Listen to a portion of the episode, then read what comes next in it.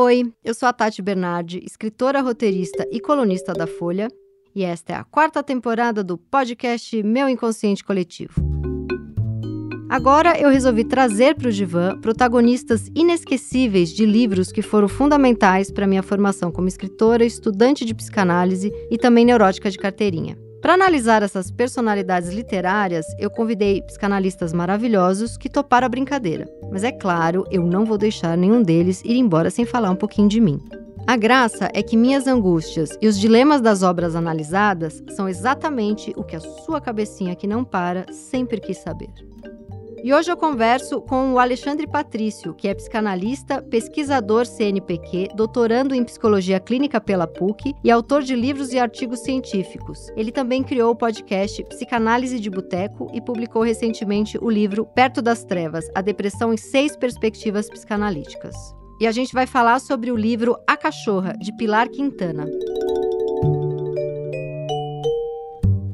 E hoje, no nosso divã, temos Damares e a conversa com este espetáculo de ser humano, Alexandre Patrício. O livro é A Cachorra, da Pilar Quintana, que é uma colombiana, uma autora colombiana. Eu li esse livro acho que tem um ano ou dois, e até fiz uma resenha falando que era um dos melhores livros que eu tinha lido no ano. Esse livro é sensacional. E dei de presente este livro para Alexandre, que é meu amigo. E quando convidei ele para este episódio, para este podcast, ele vamos falar do livro da Pilar Quintana. Nossa análise selvagem de hoje é Damares. Damares, uma mulher que vive à margem da sociedade, mora ali perto de hotéis cinco estrelas, mas mora numa casinha bem simples. É uma mulher pobre, negra, gorda, que tentou durante muito tempo engravidar, ter um filho, não conseguiu. Vem de uma história familiar de muitos abandonos, é, de muito. sofreu é, violências e rejeições e abusos. Casada com um homem que não dá muita atenção para ela, a mãe abandonou, a prima visita, mas só para tratá-la mal. E essa mulher deseja muito ter um filho, talvez para preencher esse vazio gigante que ela tem. Não consegue ter esse filho até que ela adota uma cachorrinha,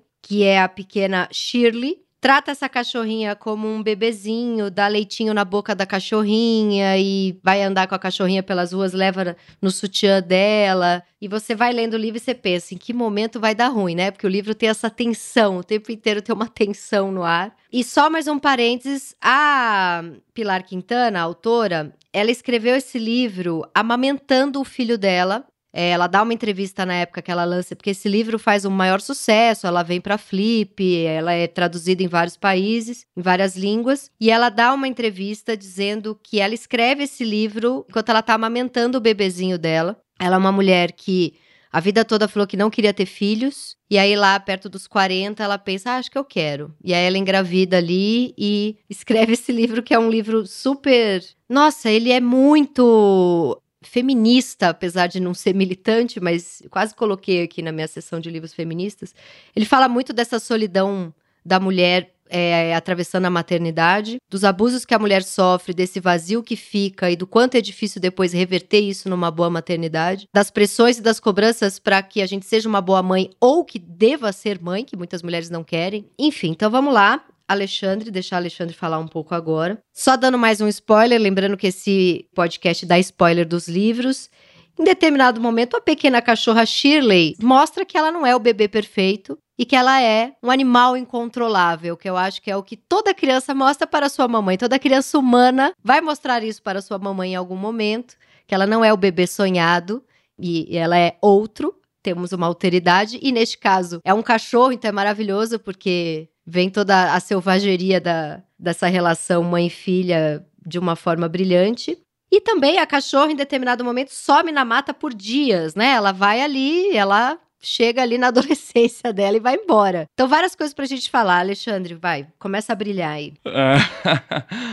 Bom, Tati, é um prazer estar aqui de novo no meu inconsciente coletivo e falando desses personagens da literatura que tanto marcam a gente. Esse livro, para mim, ele foi um arrebatamento. Eu acho que quando eu comecei a ler ele, é, eu li, acho que em duas horas. Uhum. Direto. Ele é fininho, né? Dá para ler. Tem cento Exato. e poucas páginas tem cento e poucas páginas e é muito vivo, ela vai conversando com o leitor, né? Uhum. Mas três coisas me pegaram muito nesse livro. O feminino, a maternidade e a filiação. Uhum. Né? Eu acho que são três temas que a gente pode trabalhar ao longo desse episódio. E o livro se passa todo numa atmosfera litoral, né? litorânea. O mar, a violência do mar é muito assinalada pela autora. E aí eu começo a pensar o quanto essa violência do mar ela está relacionada também ao nosso próprio mundo interno. E é isso que eu vou querer falar um pouquinho sobre esse mundo interno tempestuoso, né? Ora esse mar tá muito brando, tá muito leve, tá um dia bonito. Outro dia tá uma tempestade, ventos caindo, folhas, galhos quebrados. Então, esse mundo interno, esse mundo cercado de traumas, de episódios que nos marcaram ao longo da vida, é representado por esse tempo, né? Esse tempo no sentido de temperatura mesmo, de mudanças climáticas. De repente fecha o tempo, tempestade, alaga tudo, mar, é, Exato. e tem essa tensão o tempo inteiro no livro, né? Vai dar ruim, vai alagar tudo aqui, o mar vai levar tudo embora. É muito brilhante esse livro. É, exatamente. Eu acho que o livro, ele assinala, assim, o feminino de uma forma muito visceral, né? E ele nos convida a deixar de lado os nossos preconceitos estéticos e a necessidade de encarar aí uma bela teoria, uma bela leitura formada com palavras eruditas. Ele é carnal, ele é, ele é Uhum. visceral. Visceral. E aí, enquanto eu li o livro, na hora eu lembrei da teoria de quem, né? Da Melanie Klein. Claro, eu pensei em Melanie Klein o tempo inteiro lendo esse livro. É- Ela deve ter lido a autora, não é possível. Não é possível, né? Ainda mais que você. Eu não sabia disso, que a Pilar Quintana escreve quando ela estava amamentando, né? Incrível, né? Que raiva, né, de uma pessoa que escreve esse livro tão incrível, amamentando, né? Nossa, fala. E assim, a ligação desse livro com o seio, né? Uhum. Com o seio, porque a Damares, quando pega a cachorrinha, ela coloca dentro do sutiã. Uhum. Né? E isso é muito simbólico. Ela começa a cuidar da cachorrinha como uma filha, alimenta a cachorrinha, nem abriu os olhos ainda, ela vai dando comida no conta-gotas para ela. Ela não tem condições, se endivida para comprar leite, né? Então começa a ter todo um esforço para criar essa cachorrinha, dar o melhor lugar da casa para a cachorrinha, faz uma Uhum. cama, coisa que os outros cachorros não tinham, né? Então ela começa a exercer ali uma maternidade totalmente devotada àquela cachorra, que de repente cresce e fica selvagem, como você bem falou. Uhum. Então, é interessante também que a gente vai falar aí ali muito desse mundo psíquico quando a Damares fica revoltada, quando essa cachorra vai embora, e aí a gente tem outras marcações no livro. Quais as marcações que a gente pode ah, assinalar aqui? A gente pode falar dessa maternidade que não é cumprida como um ideal, né, dessa Uhum. cachorra que foge, e da permanência de um luto não elaborado nesse livro, um luto muito importante, significativo e traumático. É, porque você imagina, a Damares foi abandonada a vida inteira. Então ela cria uma ilusão Uhum. que quando ela for mãe, o mundo vai devolver pra ela algum, sei lá, alguma promessa de que é um pouco aquela que puxa pra si mesma, mas eu, eu escrevi o livro Você Nunca Mais Vai Ficar Sozinha, Que eu amo. que é a frase que minha mãe falou pra mim quando eu falei que eu tava grávida de uma menina. Uhum. Porque eu acho que é um pouco o que minha mãe idealizou também, né? Sim. Eu tive você e você, graças a Deus, nasceu mulher, e aí eu pensei, eu nunca mais vou ficar sozinha. E eu sinto, por isso que esse livro mexeu muito comigo, que a minha mãe não me perdoa por eu ter deixado ela sozinha. Só que o que, que eu ia fazer? Eu tinha que ter minha vida, né? Não é? Por isso que esse livro mexe tanto comigo, porque é uma vida de uma mulher que não teve o amor que ela quis dos pais, do marido, dos amigos e acha que vai viver tudo isso na maternidade e a criança não é um, um falo dela, um objeto, ela tem vida própria. A criança, e no caso é um cachorro que vai vai pro meio do mato, né? E aí começa o ódio de Damares, né? Aí vem a Total. parte do livro que ela quer, ela quer vingança, é o lado sombrio dela, que é muito foda. Total, total. Mas eu acho que assim, antes disso é importante você falar dessa relação mãe filha, né? Como que Damares foi filha? Primeiro, vamos focar um pouco nisso. E aqui dá pra gente entrar na instância do traumático, falar um pouquinho do Sandor Ferenczi, que é um autor que eu estudo bastante também. Damares, então, nasce uma criança totalmente desprotegida. Essa mãe ali precisa trabalhar, porque o pai abandona quando a mãe ainda estava grávida. E é engraçado que ela fala assim, a autora, quando a mãe ainda estava prenha. Uhum. né? Ela usa palavras do, do mundo animal para se referir ao humano. Uhum. Né? Então, quanto a essa maternidade, ela não é romantizada. E depois ela usa coisas do mundo humano pro cachorro também. Quando a Shirley, a cachorra dela, fica grávida e tem os filhos e ignora. Primeiro ela fica morrendo de ódio que a cachorra pode ter filho e ela não. E é, e é muito inveja. Eu, pensei muito na inveja materna da mãe quando vê a filha ficando adolescente, gatinha, Total. que pode viver histórias, né? Então tem essa que a sociedade não aceita que mães possam sentir inveja. E a gente vê muita mãe com inveja de filha. Uhum. A gente sabe de milhares de casos de pacientes, assim. Eu não tenho paciente, mas eu tenho amigos com muitos, muitos pacientes. e ela fala sobre a cachorra. Ela não era uma boa mãe. Isso é muito bom. É muito bom. É, tipo, porque a boa mãe que eu fui para ela, né? Tipo, é. ela não foi pros filhotes. Sim. Mas voltando um pouquinho aí pra questão da, da Damares filha, né? Ela fica ali é, sozinha, porque a mãe precisa trabalhar no centro, né, da cidade, Boaventura, é lá. Uhum. E ela fica sozinha, sendo criada pelos tios, né? E pela prima, enfim. E a mãe sai para trabalhar muito jovem e essa menina fica abandonada. E de repente, essa família presta serviços para uma família mais rica, né? Uhum. São os pais do Nicolacito. Então, o Nicolacito brincava com a Damares juntos. E aí eles estão saindo para brincar numa tarde lá, e o Nicolacito se aproxima muito do mar, de repente vem uma onda gigante e engole o Nicolacito. Uhum. E a Damares fica em choque. Então aí a gente tem um, um primeiro um segundo, vai, porque eu acho que o primeiro momento traumático já é o abandono que ela tem da mãe.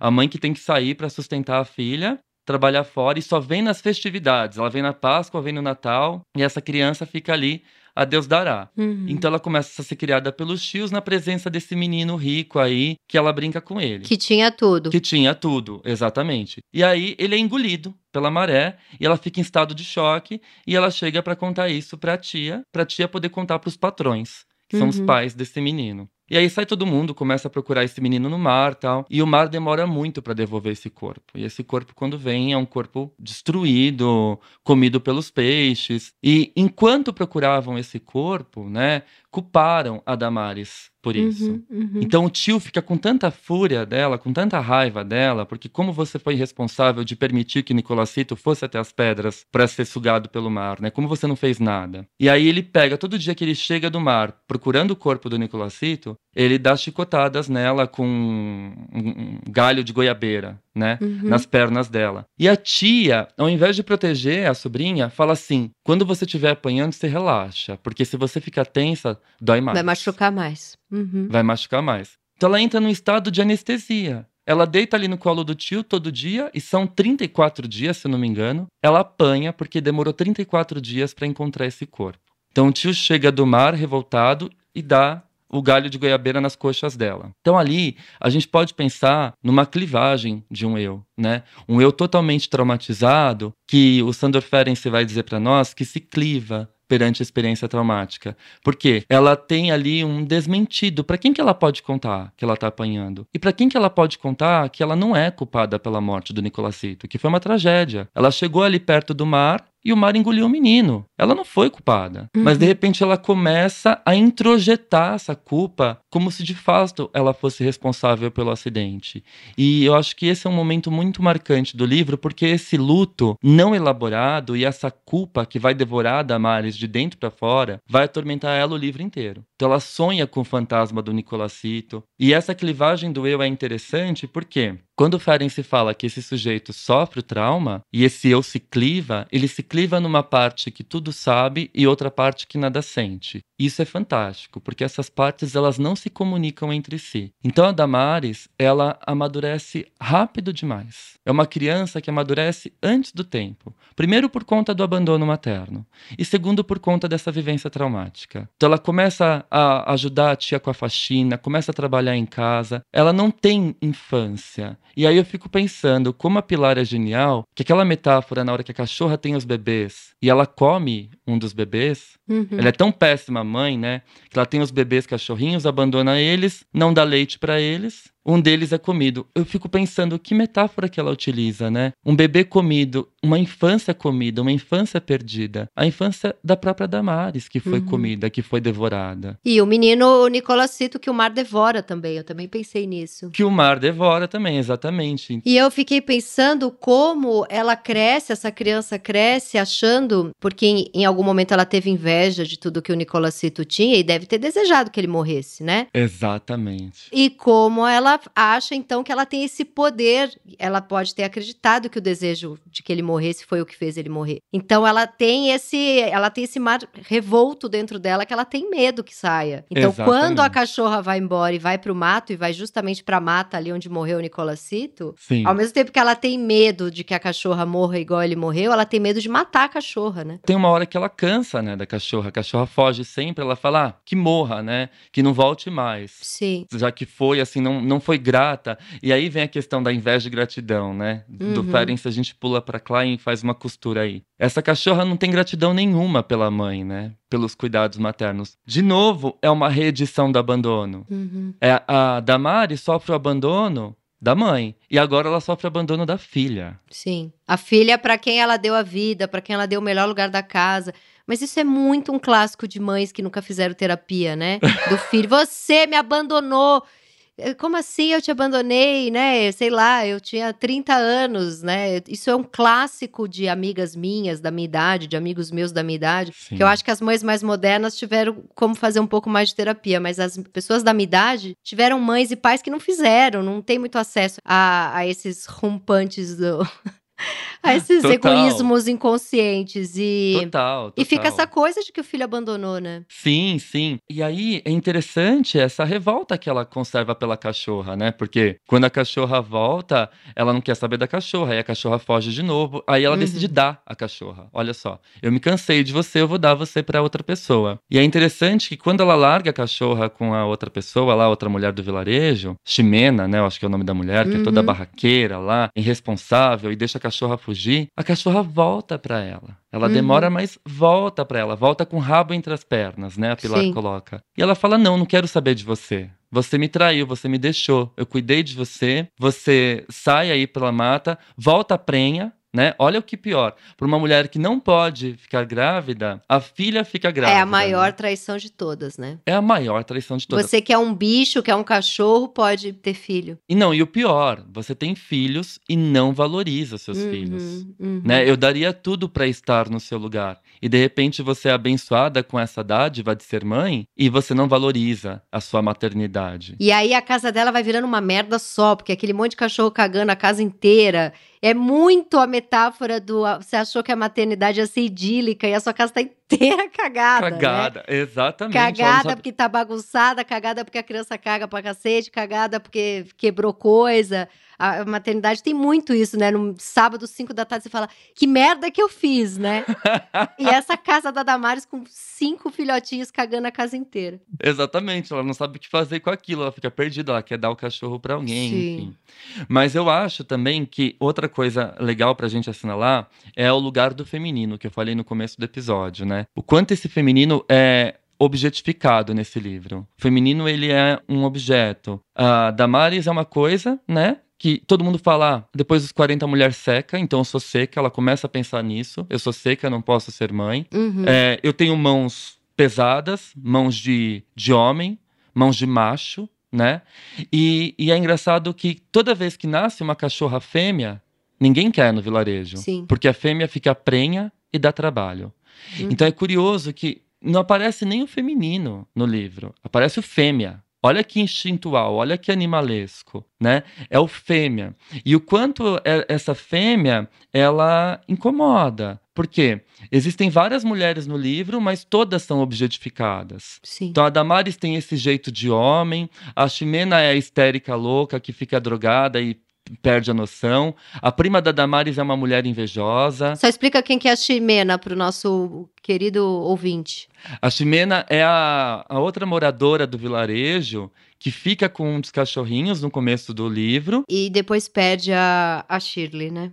e depois perde a Chile. Ela vai ficar com a Uhum. Chile, a Damares dá a Chile pra ela. Uhum. Porque no começo do livro ela tem um cachorrinho que morre, né? Sim. Ela acha que os vizinhos envenenaram. E aí depois que a Shirley começa a fugir muito, a Damares fica de, de saco cheio e vai dar a Shirley pra Ximena. Então tá, Uhum. fica com ela. Mas a Damares também fica pé da vida porque a Ximena vive uma vida totalmente boêmia, desligada, né? Ela é um pouco mais livre como mulher, né? E aí tem até essa crítica de que uma mulher mais livre é a que perde o filho, é a que não é boa mãe. A própria Damares tem essa esse machismo dentro dela, né? Exatamente. Fala, nossa, que mulher irresponsável, né? Ela tá aí Uhum. saindo com os homens bebendo, curtindo a vida e não fica com a cachorra. A cachorra foge e vem pra mim, né? Sim. Então, e tem uma hora que ela vai lá toda brava entregar a cachorra. Fala, a cachorra é responsabilidade sua, você tem que cuidar dela. Você não sabe ser mãe? E pior é que lendo o livro eu fiquei com ódio da Ximena. Por quê? Ah, essa mulher foi dar e perdeu o cachorro, desgraçada. E eu pensando, por que, que eu tô, por que, que eu tô sentindo isso lendo esse livro?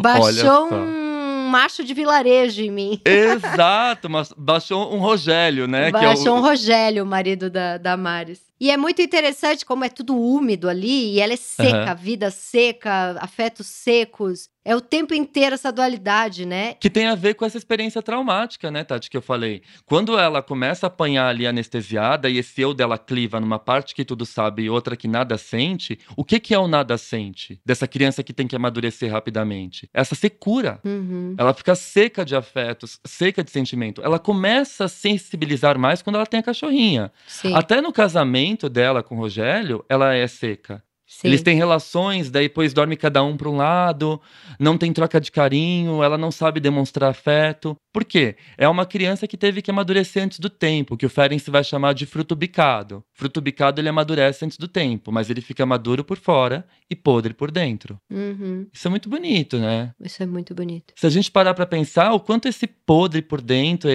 esse mundo cheio de ressentimento, toma conta da Damares. Sabe uma coisa que eu sempre penso quando tem um monte de criança brincando? Tem sempre aquela criança que tem a mesma idade das outras, é muito mais Uhum. madura. E tem sempre uma pessoa desavisada que fala: Nossa, o que, que esses pais fizeram de tão certo que essa criança é tão mais madura Pois que as é. outras, né? E eu penso: O que, que esses pais fizeram de tão errado que a criança de 3, 4 anos ainda não pode pedir um colo porque caiu? É a criança que cai Tem que se erguer sozinha, levantar sozinha, se virar.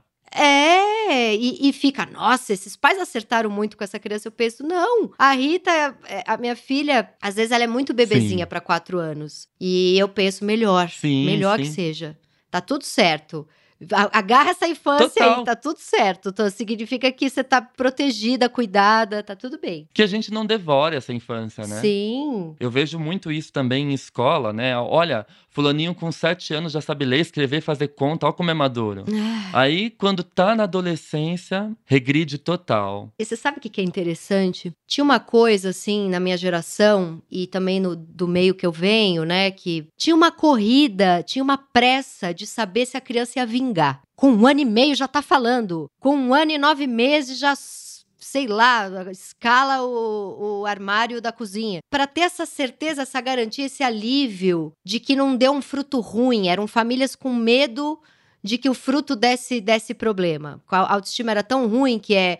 Vamos ver se essa criança vai vingar. Então, dois anos e meio, três anos ainda não fala direito, que é super normal. Já, ah, mete, tem que levar num neuro, tem que levar num fono, porque tem uma pressa de ver se vingou, sabe? Então tinha, a minha família tinha essa pressa de que amadurecesse. E eu era aquela criança meio geninha. Aham. Eu, era, eu era toda cagada, mas eu era meio geninha assim. Desenhava muito bem para cinco anos. Aham. Falava tudo com um ano e meio. E aí, o que, que aconteceu com Tatinha? Com 28 anos de idade, uma mulher adulta, Aham. eu tive uma crise de pânico que eu regredi para 4 anos de idade. Eu tinha medo de ir sozinha até a cozinha. Olha só. Então, então, assim, não apressem seus filhos. Não apressem seus. Nossa, você contando isso me, me lembrou muito é, de uma história que minha mãe me conta, né? Ela fala que eu, com nove meses, eu não falava, eu era muito lerdinho. Porém, já andava. Olha que loucura, um bebê de nove meses. Nove meses, o que, que você espera? Pois né? é, mas não falava. Então, ai, vamos dar a carne de chanchão pra ele comer. Olha que louco. Chanchão é um passarinho do interior. Meu Deus. É, meu pai caçou esse passarinho, assaram esse passarinho e me deram carne de chanchão pra comer. Olha que louco. Porque eu tinha que falar rapidamente. Hoje eu falo que nem um doido, né? Acho que deu certo. Mas é aí que você virou viado, amor. Deu tudo certo. Te Pois deram é. a carne de chanchã. Pois Você é. comeu um pinto louco ali com nove meses. Foi, deu tudo e certo. deu tudo certo. Foi Deu ali. tudo certo. Foi ali, foi ali. Foi Aí, o Xaxã. Foi o Xaxã. Sensacional. Foram caçar um pinto de Xaxã pra você. Ai, obrigada, paz do, do Alê. Por isso que ele é perfeito. Maravilhoso. Mas foi isso mesmo. Eu acho que os pais ficam muito preocupados. Nossa, meu filho não tá falando com nove meses, não tá igual. Tem que vingar. E essa piração que agora todo mundo tá. Assim, não é uma crítica. Claro que existe espectro autista e que bom sim, que tem sim. tanta gente estudando isso e que tem sim. tanta criança sendo ajudada. Mas assim, tem uma coisa de, de esse diagnóstico tá meio desenfreado, né? Total. Assim, é, a gente que tá na educação também, em escola, a gente percebe não só é, o autismo, mas TDAH, né? Quantos pacientes eu recebo em clínica que você começa a brincar com a criança, a analisar a criança, e você percebe, poxa, essa criança não tem TDAH. Essa criança uhum. é uma uhum. criança super normal, ativa, inteligente, né? E aí, uhum. claro, vem todas as questões. O que é ser normal, né? É, o que, que os pais esperam que essa criança seja normal? O que, que eles esperam dessa normalidade, né? É, eles querem que a criança seja genial e calma. Exato. Né? Com dois anos de idade, tem que ser obediente, calma e genial. Já tem que estar tá falando tudo. O cérebro nem está formado direito ainda, mas a criança não pode dar escândalo, não pode tem uma figurinha que eu amo, que de vez em quando colocam no Instagram, que é uma é. criança deitada no chão gritando. Aaah! Aí uma pessoa pergunta: o que está acontecendo com essa criança? E a mãe responde: nada, ela só tem três anos. Perfeito. É isso. Perfeito. Perfeito.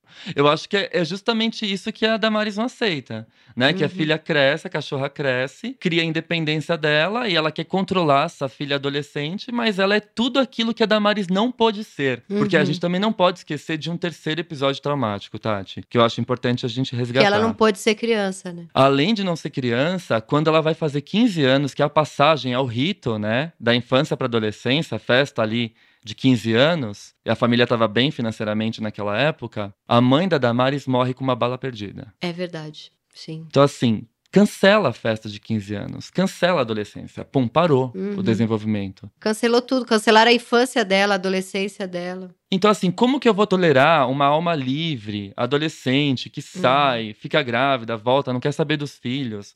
A teta da cachorra seca, não tem mais leite. Uhum. Porque a uhum. cachorra não quer amamentar os cachorrinhos. Ela quer curtir a vida, ela quer sair pra mata e descobrir ali aquela região litorânea. E a Damaris não tolera isso. Para ela é inadmissível, e aí vem aquela inveja, aquele sentimento de ódio.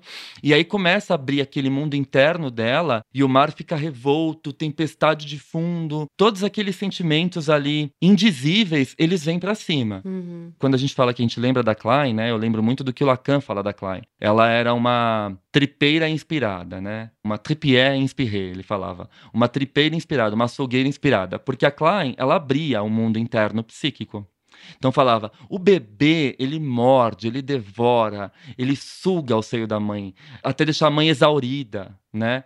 O bebê ele nasce com uma inveja inata destrutiva, então se a mãe dá tudo de bom, ainda não é o suficiente. O que eu acho fantástico da Klein é que ela vai tirar a maternidade desse lugar de romantização. Sim. Então não adianta você ser a mãe suficientemente boa do Winnicott, é, a Klein vai dizer, não adianta ser essa mãe ideal, perfeita, que cuida, que se ausenta na hora certa. Se o bebê nasce com muita inveja inata, que é a manifestação da pulsão de morte para Klein, nada vai estar tá bom ele vai justamente destruir aquilo que é bom no ambiente externo. Ele não se apropria desse objeto bom, ele destrói. Então, o invejoso, ele não quer só tomar posse do objeto, mas ele se fusiona ao objeto. E quando eu me fusiono, não tem alteridade, não tem eu e outro. Como que eu vou encontrar eu e outro? Mesma coisa que às vezes acontece numa relação mãe filha. A mãe não admite a alteridade da filha, o crescimento da filha e se fusiona a ela. Nesse estado de fusão, ela não permite que a filha cresça e, ao mesmo tempo, ela também não cresce. Uhum. A vida das duas fica estagnada, fica uma presa à outra. Isso é interessantíssimo. Coitada dessa filha se resolver se desprender disso, né? Porque, quer dizer, coitada não, sorte. Sorte. Mas assim, vai ouvir pro resto da vida. É, é ambivalente, né? Um sorte coitada também, porque essa mãe não vai tolerar. Quando a Melanie Klein vai falar de inveja e gratidão, ela vai falar que a gratidão tem que ser um sentimento legítimo, algo que brota. Então é aquela coisa, você é capaz de estar do lado da pessoa nos momentos ruins, isso é muito fácil. Nos momentos bons, é difícil. Uhum. Por quê? Você celebrar a conquista do outro, a felicidade do outro, a liberdade do outro, é algo que te incomoda muito. Uhum. Então a Damares, ela não consegue fazer isso com a cachorra. A cachorra cresce, curte a vida dela tal, e ela fica revoltadíssima. Então ela não consegue celebrar o momento de crescimento da cachorra porque ela própria não teve esse momento. Ela própria teve uma infância e uma adolescência totalmente castrada, devorada, uhum. né? Aí que vem a importância. Mas tem essa questão essa questão de alguém que sofreu muito na vida, que Sim. não teve o afeto que precisava ter dos pais, que se sente muito é, rejeitada, sempre tem um complexo de rejeição enorme e, e, e, não à toa. Mas o que eu fico pensando é que o que, que seria um trabalho analítico com uma pessoa dessa? É o analista, ao mesmo tempo que ele interpreta esses impulsos invejosos, ele ser capaz de cuidar, de exercer um cuidado por essa pessoa, para que ela possa, aos poucos, introjetando esse bom objeto. Uhum. É a sobrevivência do analista. Eu lembro aqui de um paciente meu extremamente invejoso. Ele me procurou no começo da pandemia e aí ele falou assim: Ah, eu procurei você, mas você não tem muitos seguidores ainda, né? Você não é muito famoso. Mas eu vou tentar fazer uma análise com você. Nossa. E tipo, eu achei aquilo um ataque. Eu levei pra minha supervisão, falei: Eu não vou sobreviver esse paciente, ele já começou me atacando, não sei o que lá. E aí a minha supervisora falou assim: Ale, sobreviva, aqui você vai colher os frutos. E aí, Tati, é tão sensacional isso, porque, tipo, na quinta sessão, esse cara tava totalmente regredido, parecia uma criança. Sabe, eu lembro atendendo ele por videochamada e ele vem assim como uma criança desprotegida, totalmente vulnerável. Então eu preciso cuidar dessa criança. Ele começa a crescer, ele começa a progredir e desenvolve um sentimento de gratidão. Então olha como é lindo, e aqui a gente junta Klein com Winnicott, esse paciente poder regredir, é, acessar essas partes da vida que foram é, é, traumatizadas e poder descongelar essas partes que ficaram congeladas. Agora, tem uma coisa, porque eu flerto com a minha infância várias vezes por dia. Isso deve ser terrível para o analista. Não, porque assim, se, se, o analista tem cinco, seis pacientes que precisam tratar ele mal e ele tem que se manter vivo, vivo e, e forte. Sobreviver. Agora, vamos lembrar que o analista também regride junto. O bom analista vai. Mas olha que lindo, que sensacional quando você fala assim que o analista regride junto e a gente regride mesmo. O Ferenc, ele escreve é, lá no seu diário clínico de 32, ele diz assim para nós: uma psicanálise nada mais é do que duas crianças que brincam desamparadas. Ai, que lindo. Maravilhoso. É muito fantástico, não é? Inclusive, eu queria deixar um recado aqui pro meu analista que quando ele quiser brincar comigo, eu tô super disposta. Sensacional. A gente pode brincar até de desamparo. Ah, até de quiser. médico, né? Também ah, pode. de médico. médico. De tudo. De tudo. Fica deixar aqui esse recado para ele, que eu sei que ele ouve. Um beijo. Você não me engana, não. então, mas voltando a Damares, né? Eu acho, acho incrível vamos que focar, uma... vamos focar no livro. É uma mega associação livre, mas essa é a proposta, né? A gente está falando do livro, mas esse livro, de alguma forma, ele também tangencia a nossa vida. O poder da leitura é justamente isso: fazer com que a gente lembre de passagens da nossa própria vida, né? E possa ir elaborando questões nossas também. Eu acho que uma boa leitura ela serve aí como uma, um processo analítico, uhum. porque te coloca à frente as suas próprias questões, né, Tati? Então, Sim. Esse exercício de associação livre que a gente está fazendo é muito rico. Sim. Bom, eu penso muito nesse superego tirânico que a Damares tem com ela. Em que sentido eu tô te falando isso, né? É, ela, ela introjetou esse tio que bate nela, né? Total. A lei é a violência. A lei é a violência. Então, é um superego tirânico que vamos lembrar que ao mesmo tempo que ela tem toda essa agressividade, essa destrutividade pela cachorra, pela liberdade, por essas mulheres mais independentes que intimidam ela, que incomodam ela, toda essa agressividade, essa destrutividade que é projetada para fora, ela retorna para dentro. Né? O que a Melanie Klein vai dizer? Projeção e introjeção. Todo aquele ódio que eu projeto no mundo retorna para mim, uhum. mas uma dose muito maior. Então, a Damares, ela fica tem uma hora que ela tá totalmente persecutória. Total. Ela acha que estão falando é, dela, ela acha que estão apontando pro que ela fez. A gente vai dar spoiler, falar o final do livro? Vamos dar spoiler total. Eu só queria antes de você dar esse spoiler, ah. um parênteses, como é bonito quando ela vai se embrenha ali na mata com uma lanterninha e eu fiquei pensando como esse é o trabalho de análise, que é a gente tentar mergulhar no nosso inconsciente, que é uma mata fechada, escura, sombria, com uma lanterninha. Ai, Tati, eu vou ter que contar uma coisa para você da lanterninha que me deu um puta insight aqui. Isso que eu vou te contar é sensacional. Vai. Eu atendi uma paciente, assim, durante uns três anos, uma paciente incrível, teve uma infância muito complicada, enfim. E aí teve uma época que ela tava reformando a casa dela com o marido, eles tinham casado. E não tinham feito nem ligação de luz na casa ainda. E aí ela, ela me ligou que ela estava tendo uma crise de pânico e ansiedade. Eu estava no aeroporto, eu ia tomar um avião, que eu ia dar uma palestra, e eu consegui atender antes de entrar no avião. E aí comecei a conversar com ela e peguei e falei assim: olha, lembra de todo o nosso processo e lembra disso como uma luz, uma luz que esteja dentro de você te guiando para certos caminhos, né, que te acalme, que te acolha, lembra dos momentos que você passou com a sua mãe, enfim. Entrei ali em questões pessoais dela. Aí ela virou e falou assim: "Ale, você não vai acreditar". Eu falei: "O quê?". A minha casa não tem luz e eu tô aqui cuidando da reforma com uma lanterna na mão. Hum. Sensacional, né? Sensacional. Que lindo. Muito bonito. E ela foi melhorando? Sim, sim, ela foi se acalmando. Eu fico imaginando se eu fosse analista, alguém me ligando É. pra falar que tá com pânico e eu pra entrar no avião. eu tenho pavor de avião. Eu A pessoa, sei. tô aqui em casa com pânico, eu vou falar. Meu amor, pânico tô eu. Eu vou entrar num avião. Você fique quieto aí nessa casa, vai dormir no meio do saco. Que que é isso?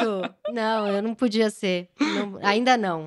Talvez um dia. Tá, mas vamos falar, vamos falar do spoiler então. Vai, brilha nesse spoiler. Eu acho que o final do livro, assim, eh, eu li com o Felipe, né, meu marido, e psicanalista também, e aí ele falou assim: Mano, que final é esse? Como assim? É, ela foda. ama essa cachorra e ela mata essa cachorra. Mata, ela mata. a Ela cachorra. mata a É cachorra, né? A cachorra vai e volta, foge, não sei o que lá, e volta a prenha de novo. Quando volta a prenha, aí que tá. Por que eu te falei do Nicolazito e desse luto que não foi elaborado? Porque o quarto do Nicolazito, ele fica intocável. Uhum, Os donos da casa, ela é a caseira, né? E engraçado que ela é caseira e não ganha nada em troca. Sim, Olha só, como já tem esse superego tirânico introjetado pela culpa da morte do Nicolacito, sim, pela agressão que ela sofre desse tio, então ela acha que ela tem que trabalhar de graça. sim.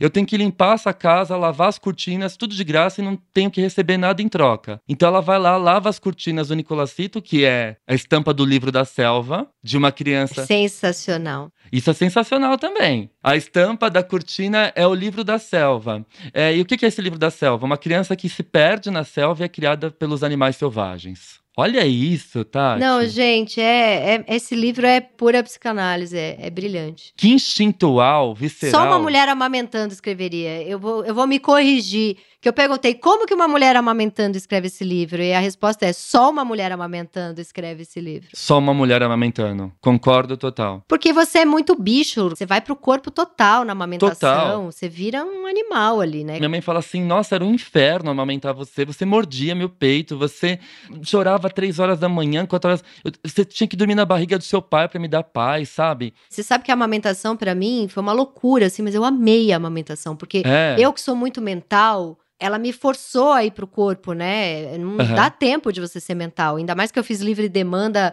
até um ano e dois meses. Durante um ano e dois meses, a minha filha mamou 20 vezes por dia na minha teta. Ela tinha uma fome louca, assim. Aham. E eu, de propósito, quis engordar pra dar conta. Então eu comia, eu pedia pra fazer um bolo de aveia com banana. Aham. Eu comia um bolo por dia. Eu ganhei 8 quilos na amamentação e a alegria de estar mais gorda, de ter uma pança, porque eu pensava, cara, eu- é- isso é pra minha filha, assim, sabe? E é muito Sim. louco, porque eu abandonei tudo. Vaidade de não querer ficar com uma barriga, aquela tetona cheia de leite, eu achava. E, e eu achei fantástico amamentar. A, a gravidez eu, eu não gostei porque eu tinha muito enjoo. Mas eu vivi essa coisa bicho na amamentação. Mas tinha toda a crise de, putz, e meu mestrado, e minha vida sexual, e tudo, né? Sim, sim, sim, sim. Mas vamos ao assassinato. Vamos ao assassinato. Então aí ela tá lá trabalhando de graça na casa dos pais do Nicolacito, né? Não recebe salário nenhum, ela se acha merecedora daquilo, ela se pune. É um superego tirânico extremamente masoquista. E ela se pune em vários momentos do livro, em diversas situações. Ela se pune já com aquela vida desgraçada que ela leva ali, né? Ela não se acha merecedora de nenhuma felicidade, de nenhum prazer. Então, ela tá ali lavando as cortinas do Nicolazito, que é o do livro da selva, bota pra secar, vai dormir, descansa, toda satisfeita, e nessa cachorra tá fora, tá lá, né? Sumiu. Quando ela acorda de manhã e vai retirar as cortinas do varal, a cachorra devorou as cortinas. Olha Sim. só. Devorou as cortinas, sujou, arrastou no barro e estava deitada em cima dessas cortinas, que eram cortinas intocáveis desse menininho que morreu que ela não, não tolerou o luto, não, não superou o luto desde criança. Esse luto Uhum. ficou ali indigesto, né? E aí, então, ela olha a cachorra com tanta fúria, ela fala: Você ficou fora e quando você vem, você destrói as cortinas do Nicolacito, né? Que tinham que ser intocadas. É, e a cortina tem tudo isso de contar uma história, né? Tá na, a narração tá ali no desenho da cortina, mas a cortina também é o que protege de entrar luz. Porque se entrasse luz naquele quarto, iam transformar o quarto em outra coisa. Total. Né? Vive o luto, chega, deixa entrar a luz, né? A cortina protegia, era uma, é como se a criança ainda estivesse ali, de certa forma, intocada, né? E a cachorra vem e destrói até isso. Olha que fantástico, né? Você falou, não entra a luz. Nossa, eu fiquei, viajei aqui, fui pro luto e melancolia do Freud, né? Quando ele vai falar o que, que se torna uma melancolia. E aí a gente pode pensar o que, que se torna esse superego tirânico, né? A sombra do objeto cai sobre o eu, uhum. o Freud vai falar. Uhum. Quando a gente perde alguém que a gente ama e a gente tá identificado com essa pessoa... A gente fica morto morto-vivo, né? É, exatamente. A gente morre junto, fica um zumbi, né? E praticamente a Damaris tem uma vida meio zumbi, se você parar pra pensar. Uma vida marcada, atravessada pela culpa e pelo ressentimento, uhum. né? Eu fui culpada de deixar o Nicolacito morrer. E aí, então, ela olha aquela cachorra com fúria, como que você destruiu a cortina do Nicolacito. Ela pega um laço ali que ela aprendeu a fazer, coloca em volta do pescoço da cachorra e aperta, aperta, aperta até a cachorra morrer. E quando a cachorra morre, a cachorra morre fazendo xixi. É. Né? Ela morre fazendo xixi, assim. E aquele cheiro de urina forte que pega a Damares, ela fala: Esse cheiro tá em mim, eu já, já me lavei, já lavei o chão, esfreguei. E esse cheiro não sai. Ela fica desesperada, joga o corpo da cachorra no meio da selva para os abutres comerem. E ela fica ali com aquele cheiro impregnado nela e ela acha que todo mundo vai saber que foi ela que matou a cachorra, né? Inclusive a dona, né, a Ximena que ela tinha dado, vai atrás dela, tal, e ela tá lá embaixo no barco, ela fala: "Viu, ela tá vindo atrás de mim, ela veio me pegar". E aí ela foge pro meio da mata. Então, como eu falei para você, esse livro ele flerta o tempo todo com a loucura e a sanidade, né? E o poder mortífero da água. E ele flerta o tempo inteiro com morte e nascimento nascimento, porque Morte assim, isso dela ter enforcado, eu pensei no cordão umbilical, que às vezes a criança nasce com isso no pescoço. O xixi, a gente, eu super me mijei na hora do parto, a gente Olha super só. faz xixi né? E essa coisa de ser visceral, é Sim. muito morte e vida, assim, o tempo inteiro parto, morte. Sim, eu, ainda sobre esse superego tirânico, que eu acho que é a causa total dela se sentir culpada e dela fugir e, e se achar que está sendo perseguida, né? A Melanie Klein vai dizer para nós que o superego tirânico ele é a mistura de diferentes amores e ódios transformados em identificações.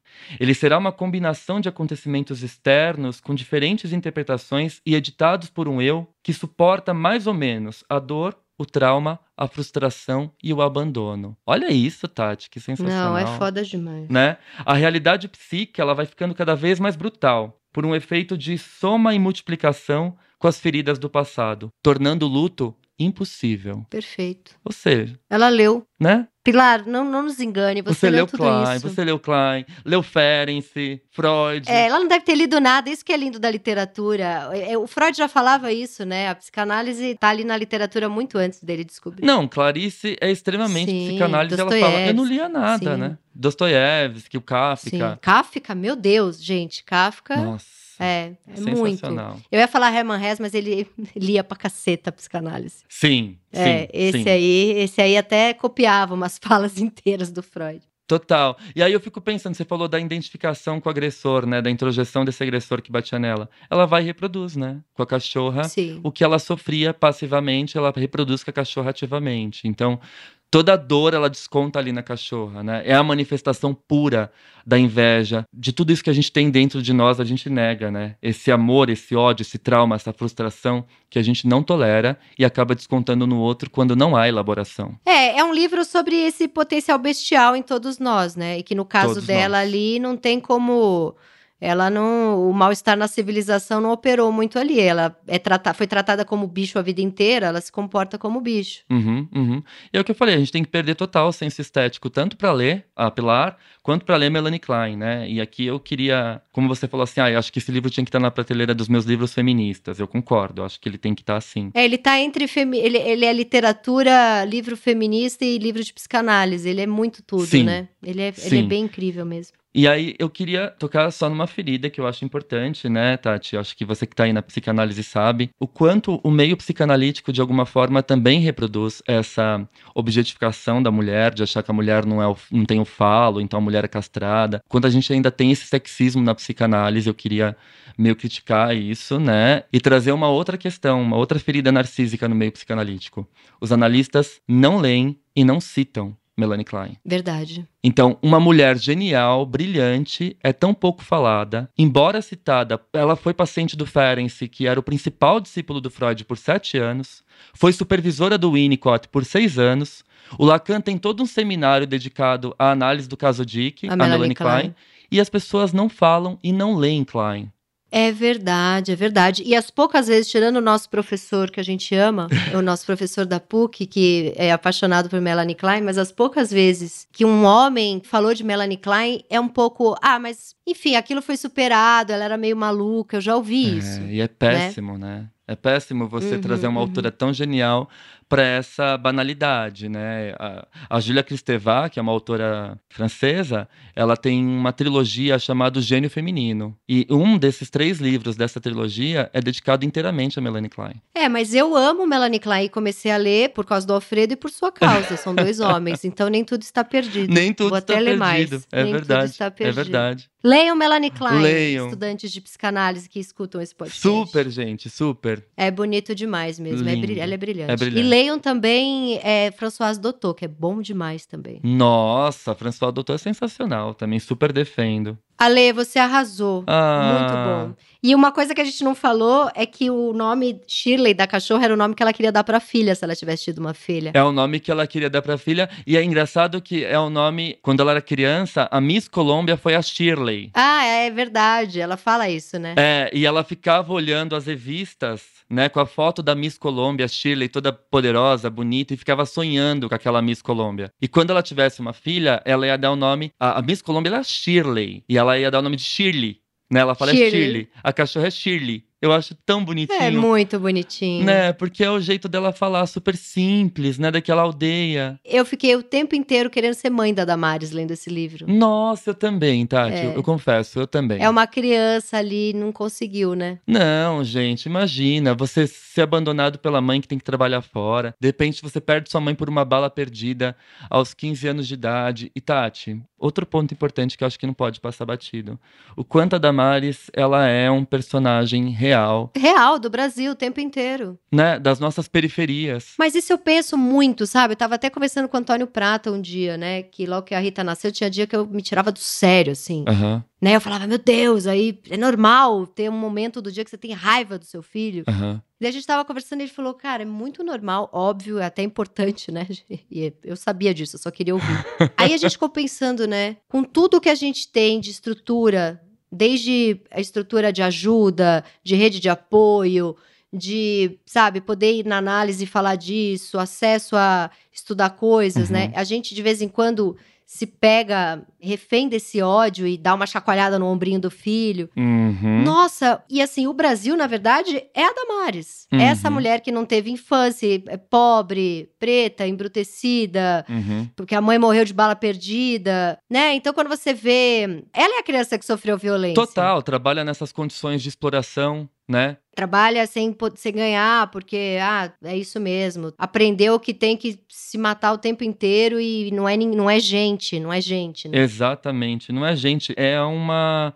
Além de ser uma objetificação né, da, da, do feminino, né, a fêmea, é também uh, você transformar isso numa condição animalesca mesmo, né? Selvagem. Sim. Né?